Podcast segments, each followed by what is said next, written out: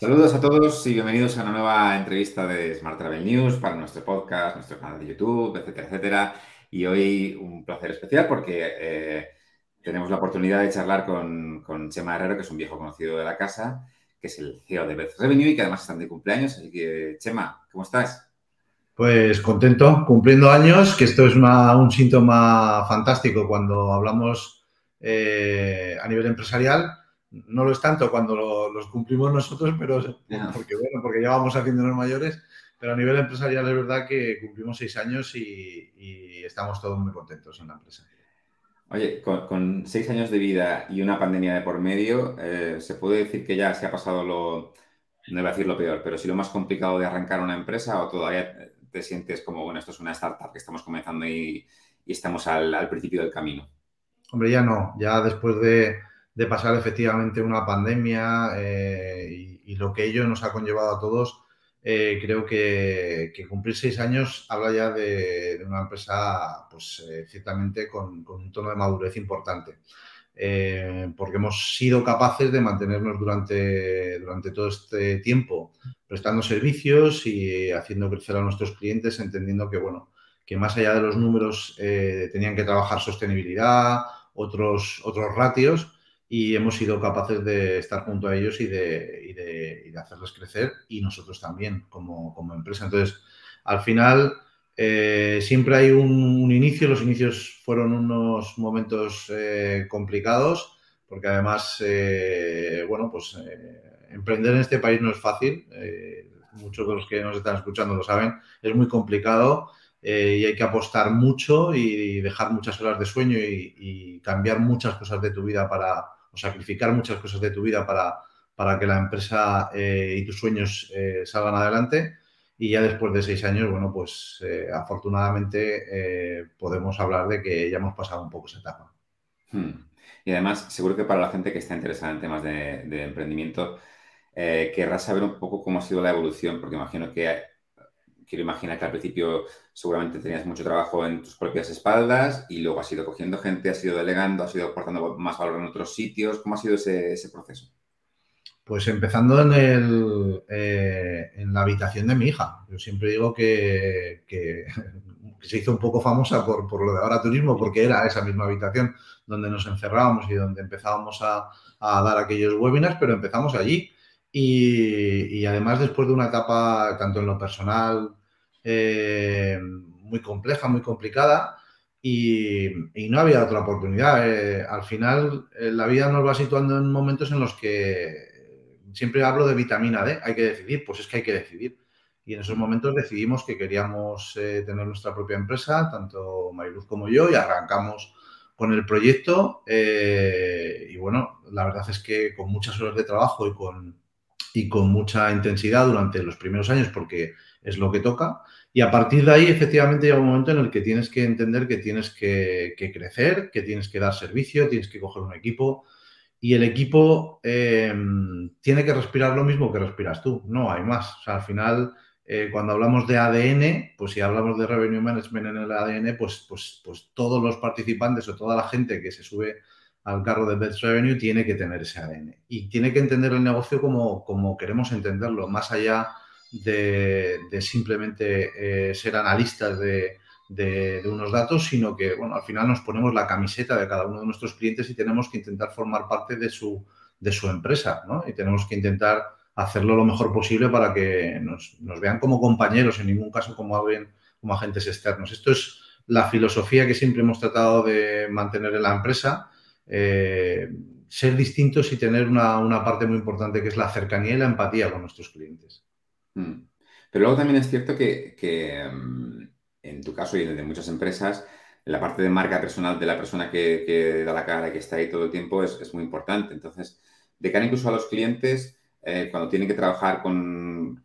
O sea, ¿cómo, es la diferencia entre trabajar con Chema Herrero y Beth Revenue? O, o cómo asumen que hay parte del trabajo que a lo mejor no está Chema todo el tiempo encima? ¿O cómo manejas eso? Bueno, al final siempre cuando firmas con evidentemente cuando te implicas tú eh, en lo personal, y es verdad que había un branding de marca personal ya previo a ver revenue, pues porque al final llevo 25 años en el, en el sector y mi periplo para lo bueno o para lo malo pues es más que conocido. Entonces, bueno, pues eh, siempre que te, que, te firman o que, que, cogen tus servicios, te quieren a ti, pero tienes que, tienes que, ellos tienen que entender que es imposible, que no te puedes, no te puedes clonar, no nos podemos clonar de momento, con lo cual eh, intentamos estar siempre eh, dando el mejor servicio y, que toda, toda mi gente, todos los que forman parte de, de Revenue, entienden que la filosofía que, que trasladamos en la empresa es, es, es, común y que es la misma. Yo intento estar en, todos los briefings, en, la parte estratégica, en las reuniones eh, con los clientes, tanto sean eh, cadenas hoteleras grandes como hoteles pequeños eh, o casas rurales. No tengo ningún, ningún problema. Es decir, no, el hecho de que uno tenga un inventario mayor o menor de, habitaciones no hace que nuestra implicación sea menor. Intentamos darle el mismo servicio a todos nuestros clientes con independencia de, su facturación o del número de habitaciones que tiene. Es verdad que, claro, eh, uno tiene sus limitaciones y que, y que, no puedo estar en todas las reuniones que, quisiera, pero eh, evidentemente para eso tengo un, gran equipo con muchísima confianza y que ellos tienen un expertise también muy importante que han adquirido durante todo este tiempo y que hay clientes eh, que, bueno, hay clientes que prefieren no verme y, ver a, a, mi gente, que esto es algo fantástico. Claro, claro. Y estoy agradecidísimo, porque además saben muy bien que ellos mm, los pueden llevar perfectamente sin ningún tipo de problema y sin que Chema Herrero tenga que decirles absolutamente nada. Eso, es lo, ideal. Em, ahora que ya lo has mencionado, que al final, ¿qué tipo de clientes eh, o qué tipo de clientes trabajáis? Porque imagino que eh, ya no solo tipo de clientes, sino zona geográfica, porque allí donde vosotros, ¿no? En Alicante, imagino que, tenéis ya una base de clientes muy potente, pero, mm, pero más allá de eso, ¿dónde mira la empresa? ¿Dónde quiere crecer o en qué tipo de cliente quiere crecer? Bueno, nosotros tenemos una, un expertise fantástico en el mundo vacacional. Eh, de hecho, como sabes, eh, yo no hablo de, competencia, sino de, amigos que se dedican a hacer lo mismo, como Francés en, el Revenue, y muchas veces cuando hablamos y cuando comentamos, él siempre me dice, ya es que mm, mm, yo estoy muy, muy centrado en el mundo urbano y en el mundo de hotel boutique y demás, que es, eh, es un poco su core y que y que lo hace fantásticamente bien, me, me supone un poco problema entrar en el mundo vacacional. Es verdad que son mundos totalmente distintos, son mundos eh, y conceptos diferentes eh, eh, desde el principio, porque si bien el urbano necesita de un día a día mucho más profundo en el que poder hacer esos cambios de última hora o la gestión de inventario de una manera mucho más óptima te puede dar unos mejores resultados, en el mundo vacacional la parte estratégica es fundamental, es decir, confundirte en, un contrato, en un release de cupos, en, eh, hay muchas partes que, hacen que si no se controlan, luego después el resultado del día a día eh, sea malo. Entonces nos centramos muchísimo en, trabajar esos focos en el mundo vacacional.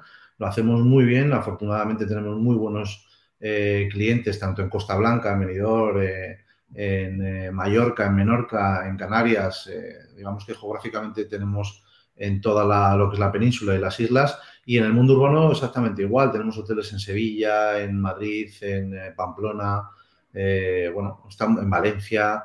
Estamos creciendo y, al final nos adaptamos siempre a, lo que cada cliente necesita. O sea, al final hay que escuchar al cliente y ver qué es lo que necesita. Muchas veces hablamos, bueno, pues hay, hay en clientes o tenemos clientes en los que podemos hacer prácticamente todo, porque ellos lo necesitan y así lo asumen y quieren que les ayudemos. Y hay otros en los que únicamente estamos pues, como asesores o simplemente con, lo que es la estrategia, la aplicación diaria de, la estrategia de revenue management a nivel sobre todo de pricing, por ejemplo, y lo hacemos. O sea que tenemos un poco de, de todo, un tailor-made para cada uno de los clientes.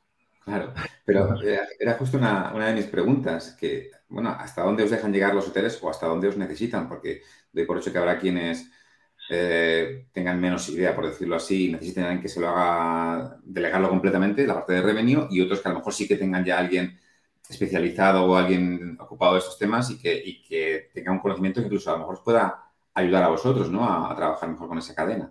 Claro, tú piensas que al final eh, no es una condición el hecho de que no, es que yo tengo ya un revenue interno y no puedo trabajar entonces con vosotros. No, al contrario, nosotros vamos a sumar un expertise que muchas veces el, el, revenue interno, pues porque siempre ha estado llevando un mismo hotel o porque al final el revenue termina haciendo de revenue de commerce y de muchas otras tareas cuando él es interno.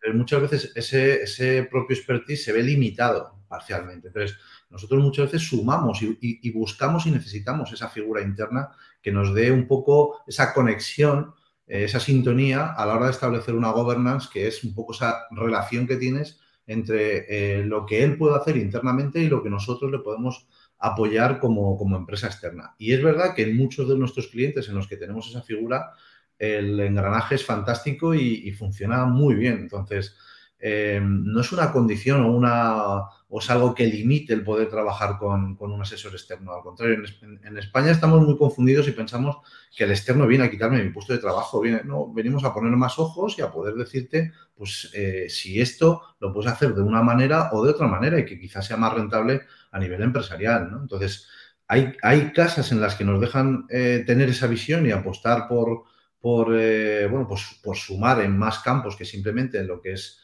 la estrategia pura de revenue y hay otros en los que no. Pero el concepto de, revenue que tenemos en B Revenue va más allá de simplemente el pricing y de, y de, según qué cosas. Nosotros desde hace años estamos apostando por el total profit, algo que, que se está poniendo de moda ahora. O sea, es una cosa, al final esto son, siempre son modas y a mí me encanta porque al final voy tirando muchas veces términos que, como sabes, los voy utilizando y a, los dos años están en el sector y están manoseados para, para, todo, para todo el mundo. Entonces, bueno, estoy encantado de que hablemos de total profit y si además es real, fantástico, porque estamos hablando de la rentabilidad eh, real de los negocios. Hablamos de no solamente de la partida de ingresos, sino de la partida de costes y de lo que nos queda. Y esto es muy importante. Entonces, cuando nosotros hablamos con nuestros clientes y les intentamos trasladar ese concepto, pues es, chocante porque, no voy a decir disruptivo, que es otro término que está muy en el sector, pero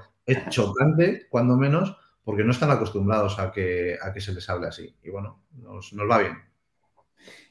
Acabas de mencionar la, partida de costes. Imagino que esto no solo ha cambiado bastante en los últimos años, sino que va a ser muy relevante en los próximos meses.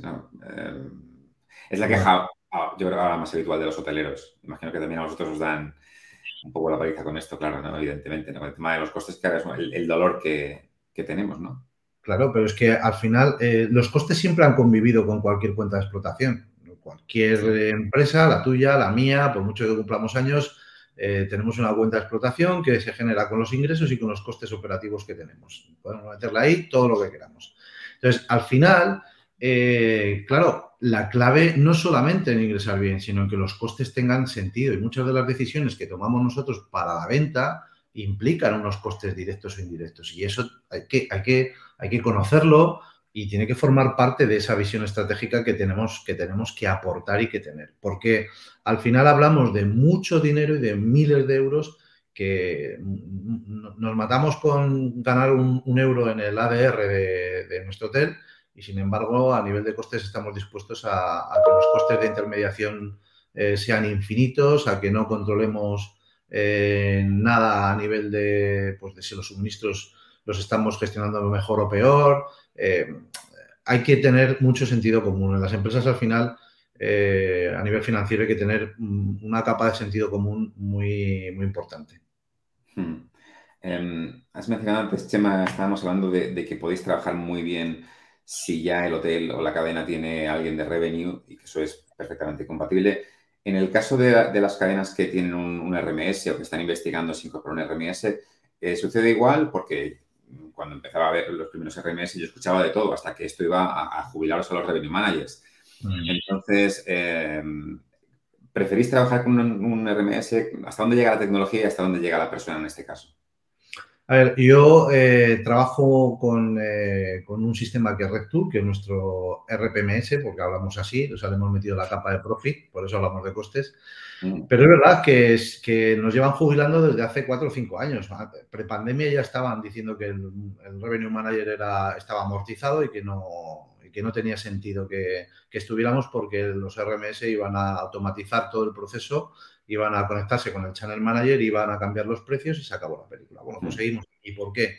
Porque hay muchas variables que se escapan en, la, en, lo que es las proyecciones o el forecast de, muchas herramientas de, este tipo. Yo no digo que no tengas que tenerlas, claro que tienes que tenerlas, porque es una manera muy estructurada de poder ver eh, pues ese forecast, esas previsiones que tienes y poder compartirlas al 100% o no. Eh, y es verdad que la inteligencia artificial y que los sistemas de Machine Learning cada vez van aprendiendo más y que es más fácil que cada vez acierten más en esas proyecciones. Pero hay muchas capas estratégicas que de momento no se meten los, este tipo de herramientas. Estábamos hablando antes de la importancia o no de contratar con uno o con otro canal, de analizar los costes de intermediación que tienes, de cuándo te venden o cuándo no te venden, de si son grupos o son individuales, de ver los perfiles de clientes. hay muchas capas, muchas variables que creo que todavía le quedan a los RMS como para poder eh, aniquilar al mundo del revenue. Precisamente el otro día estaba en una mesa redonda con, hoteles de Canarias y em, hablando de intermediarios y los costes, y, comentaban que, si hubieran sabido cómo iba a ser la temporada, a, todo el pasado evidentemente es muy sencillo, ¿no? Eh, hubieran esperado un poco más al último minuto, ¿no? Para, vender ciertas cosas y no entregarlo todo, pues ya sabes, ¿no? Eh, sobre todo en, en, tema de islas, el tema de la tu operación, que es muy potente. Mm, ¿Vosotros cómo afrontáis esta cuestión? Yo no sé si este tema de, la ventana de reserva ha cambiado para siempre con el tema de la pandemia o es algo coyuntural, pero yo sé que, y sé que cada hotel es una historia, pero, pero grosso modo, ¿qué, recomendaciones es a los hoteles con respecto a espera, aguanta, no firmes esto? Mm, ¿Cómo lo veis? Bueno, al final eh, son las recetas de siempre, pero que siguen pendientes de la decisión, de tomar decisiones. Eh, a, todo lo pasado siempre decimos, podría haber hecho esto, claro, pero es que hay que tomar decisiones. Y las decisiones se toman hoy para poder tener resultados no de manera cortoplacista, sino a medio y a largo plazo. Si tú tienes un hotel en el que el ser de ventas, el peso de tus clientes es la operación en el 90%, no puedes pasar a pensar que vas a tener una venta directa eh, que ocupe el lugar de lo que quieras quitarle a la operación, pero sí que puedes empezar a dar pasos para limitar cupos en, algunos tipos de habitaciones, en algunas fechas, eh, deshacerte de algunos canales que te ofrecen una menor rentabilidad. Es, tomar decisiones. Y a partir de ahí es gestionar ese inventario pues de una forma eh, distinta a lo que ya estabas haciendo. Lo más fácil es pues hay hoteles que por lo que sea, por, yo no me meto. Cuando hablo con un cliente y un cliente me dice yo necesito tesorería, necesito cash, entiendo que tengas que firmar unas garantías o que tengas que firmar unos depósitos y porque te va a ir bien. Bueno, pues muy bien, es dinero que estás recogiendo, pero cualquiera que da un euro siempre te va a pedir algo a cambio. Y ese pedir algo a cambio significa que, oye, pues igual en agosto el año pasado lo vendiste así, pero es que este año necesito también esas habitaciones o necesito más habitaciones. Con lo cual, nadie regala nada y siempre te van a pedir algo. Entonces, tenemos que entender, oye, ¿somos capaces de asumir o decidir que vamos a intentar no vender de manera anticipada a un tour operador o, a un canal como Booking o a un canal como Expedia? ¿Vamos a intentar hacer esto en venta directa? Sí. Vale. ¿Qué estrategia vamos a adoptar para que esto se consiga? Porque esto no es cuestión de decir, eh, yo cojo la manzana, la muevo aquí y digo, ya está, ya he hecho. No tienes que tener una estrategia para saber cómo esa manzana va a pasar de aquí a aquí. Si no tienes la estrategia, pues es que no va, no va a pasar, porque los milagros eh, pues no existen. Hay trabajo y hay mucha, mucha capa de sentido común, pero milagros no, no, no, no, no, aparece. Yo ya te digo muchas veces cuando tengo algún cliente que me dice, Chema, hostia, es que eh, tengo estas habitaciones vacías, tengo que llenarlas. Y estamos en el mes de, no sé, en el mes de marzo y es un mes complicado para todo el mundo.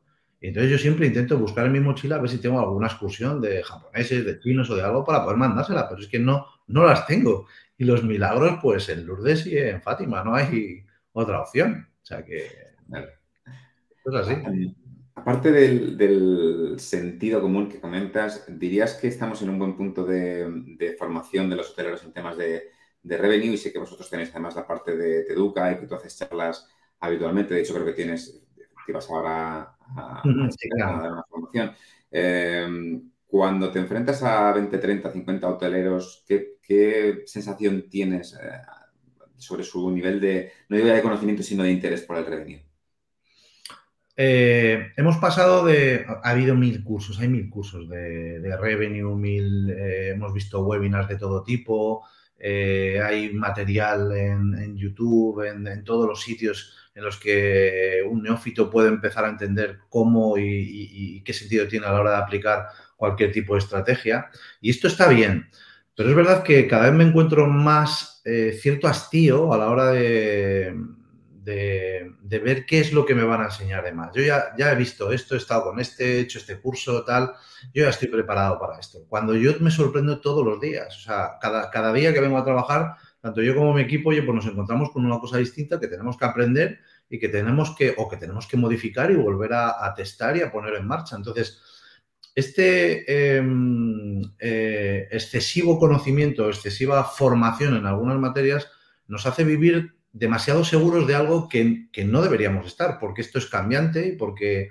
y porque debemos de, estar siempre buscando. Yo siempre digo que, cuando hayas hecho el mejor número que, pensabas que ibas a hacer en un resultado en un hotel, es el, el, primer paso es empezar a pensar en qué podías haberlo mejorado, porque siempre se pueden mejorar las cosas. Entonces, el estar pensando que estamos súper formados y que nadie va a enseñarnos nada nuevo o que no vamos a poder aprender cosas nuevas, es una situación que me estoy encontrando últimamente en, las formaciones que doy. Y creo que tenemos que volver un poco a la esencia de hace unos años, coger lo que siempre me llevo yo, que es la goma de borrar, prejuicios, esa que siempre doy en todas las clases, y que creo que deberíamos de tenerla encima de la mesa, porque siempre tenemos que estar dispuestos a, que, a aprender y a que nos enseñen cosas, ratios nuevos, variables nuevas. Hay gente que está, que está opinando, que está creando, hay que escucharles, hay que, hay que entenderles, hay que estar siempre eh, pensando que esto cambia. No, me gusta la gente que, que siempre habla cuando las cosas ya van a todo lo pasado y ya lo dije, el ya lo dije es como muy de padre, muy de madre, y en este sector el ya lo dije ya no, no, no vale. Es, oye, yo pensaba así, puedes cambiar, no pasa nada. Yo me he pegado 500.000 equivocaciones. Fíjate que yo la, cuando empezamos la pandemia eh, en una reunión dije que en mayo ya habíamos superado todo y nos tiramos luego un año y pico. O sea que claro que me, puedo equivocar, pero no pasa nada por reconocerlo. ¿eh? No hay ningún tipo de problema. Sí, bueno, esa de la pandemia yo creo que nos pasó a todos, sobre todo los que queríamos ser más optimistas, decíamos, no, esto es una cosa de... En dos meses estamos recuperados. Ahora ya hemos aprendido, ¿ves? Nuestro matching learning es este. Si tenemos otra pandemia ya eh, seremos más prudentes a la hora de ver las salidas. Ya veremos a ver. Exacto. Y hablando precisamente de la salida, Chema, porque igual, hablando con hoteleros, yo creo que la, sensación general es que ha sido una temporada fantástica de verano, em, que incluso se han superado expectativas con respecto a la temporada. Y luego cuando hablas del futuro, para, por no hablar de lo pasado, depende de con quién hables, pues hay gente más optimista y hay gente que es más como cuidado, que ahora viene la resaca de esto, mm, el, contexto macroeconómico no es el ideal, aunque sea cíclico y ahora pues nos toque este periodo, ¿no? Pero, pero ¿tú eres de los optimistas o de los precavidos ahora mismo? Pues yo voy intentando modificar el escenario que internamente tengo, porque es verdad que ha sido un año fantástico, un verano muy bueno. Habría que preguntarse qué es lo que hemos hecho distinto para que sea un año tan fantástico. Más allá de que eh, la inflación ha colocado los precios en unos límites en los que éramos capaces de pagar eh, por todo mucho más y pagamos por todo mucho más y habría que ver qué sentido tiene o, qué, eh, si esto ha sucedido o no también en nuestras habitaciones de hotel. Es decir, no hemos hecho nada y hemos crecido un 12, un 15%. Bueno, a ver qué, qué impacto tiene esta nueva eh, situación de inflación en la que nos encontramos. Y si esto se mantiene o no se mantiene, y si se regula, cómo me va a, salpicar eh, durante el 2023. ¿no? Eh, por otro lado, tenemos un otoño en el que yo pensaba que iba a haber unos índices o ciertos indicios que nos hablaran de, de una crisis. Y es verdad que en nuestro día a día yo intento tener control sobre esas variables eh, y no veo nada que me esté diciendo que, vayamos a tener una caída abrupta dentro de lo que es un nivel de ventas o los ratios de cancelación que sean excesivos o que el Black Friday que estamos preparando eh, no vaya a ser tan exitoso como otros años. Con lo cual, mientras no tenga esos datos, eh, puedo tener una sensación, pero no deja de ser sensaciones. Y si, a mis hoteleros les digo que sin datos no hay paraíso, pues me quedo con las sensaciones, pero obligatoriamente tengo que decir que no veo un dato a, a día de hoy que me hable de una, de una crisis eh, inminente. Sí que es verdad que tenemos muchas variables eh, en duda y que no sabemos lo que nos puede pasar, sobre todo en el primer trimestre del año, pues con el tema de, si va a hacer más frío o menos frío, si, si Europa eh, va a gastar más en calefacción que, en pensar en viajar. O sea, esas variables no las tenemos todavía controladas, las iremos viendo pues a medida que vaya llegando el momento. Y seguro que si te parece bien iremos comentándolas poco a poco porque además charlar contigo. Eh, una última cosa, Chema, y, si puede ser un poco a, a, nivel personal, si no te importa, me gustaría preguntarte de estos seis años de, de Revenue, ¿qué te han dado a nivel personal, más allá del profesional? Que, no sé, has ganado tiempo para montar en bici, has, ganado tiempo para estar con la familia, has, hecho nuevos amigos. Que, de, esta decisión de haber comenzado con esta aventura, a nivel personal, ¿qué es lo que, con qué te quedas? Pues em, como, como, te había dicho al principio, hay mm, momentos buenos y momentos malos. Al final, eh, en las relaciones personales siempre conoces a gente con la que te llevas muy bien y que, bueno, pues eh, por cosas de la vida, eh, pues termina, terminan rompiéndose, cosas que, que, bueno, son decepciones personales, pero que, que, claro, que las vas asumiendo. Al final, el tener ya veintitantos años dentro del sector, te, digamos, y haberme caído tantas veces, porque yo no vengo de, una cadena hotelera en la que he estado toda la vida o, siempre me ha ido bien, ¿no? Yo he empezado muchos negocios en los que me ha ido bien, me ha ido mal, me he tenido que, levantar, he ido a, arrancar siempre muchos proyectos en empresas grandes en las que he tenido que, echarle muchas horas y al final bueno, pues, pues eh, la vida ya te ha dado las jornadas suficientes como para que digamos que estos seis años en lo personal, eh, pues cuando las he vuelto a tener, no me hayan pillado desprevenido. Y esto es una cosa que me ha venido bien. Pero por otro lado, me quedo con, la ilusión de mi gente, con, la ilusión de mucha gente del sector, con, la evolución que vas viendo en los perfiles de la gente que llega al sector turístico con, no sé, a mí me gusta mucho cuando, cuando das una formación y la gente es joven o cuando entran en el sector, cómo, con qué ojos miran el sector, ¿no? Con qué limpieza te miran y con qué ilusión y con qué ganas. Y mm, me gusta pensar que durante esos 25 años hemos podido aprender y sumar cosas y que durante estos seis años la aparición de Revenue y de, y de, y de lo que era una, una semilla en nuestra casa hace seis años, eh, bueno, pues ha servido para sumar cosas distintas en el sector, para, que la gente entienda el revenue de otra manera, para que nuestros clientes nos vean como amigos y para que, bueno, pues para que no dejemos, si un día desaparece el revenue, pues la gente se acuerde de ver revenue, porque entonces era que éramos algo importante y que deberíamos de habernos mantenido. Eso es lo que, eso es lo que le digo a mi gente para que sepamos que eh, si somos algo es porque se habla de nosotros y porque queremos que se hable de nosotros y porque apostamos por cambiar el concepto del revenue eh, y de la gestión de los ingresos para los hoteles y para, todos nuestros clientes. Bueno, pues ojalá sean muchos años más, ya lo sabes. Como siempre, un placer charlar contigo. Sé que nos veremos pronto, seguramente en uno de los millones de eventos turísticos que hay ahora mismo programados. Y, y que volveremos a hablar también en una entrevista como esta para ver cómo está yendo efectivamente todos esos indicadores que interesan a, los hoteleros. Así que, como siempre, Chima, muchísimas gracias. Un placer charlar contigo porque tú sí que nos viste nacer, nosotros te hemos visto nacer también a ti y esperamos, y esperamos estar contigo también mucho tiempo. Es verdad que son, son justo seis años las dos empresas. Deberíamos hacer una fiesta conjunta y ahorrar costes. De aquí dar un ejemplo de... Correcto, correcto, efectivamente. Muchas gracias, Chema. Un abrazo. Un placer, chao.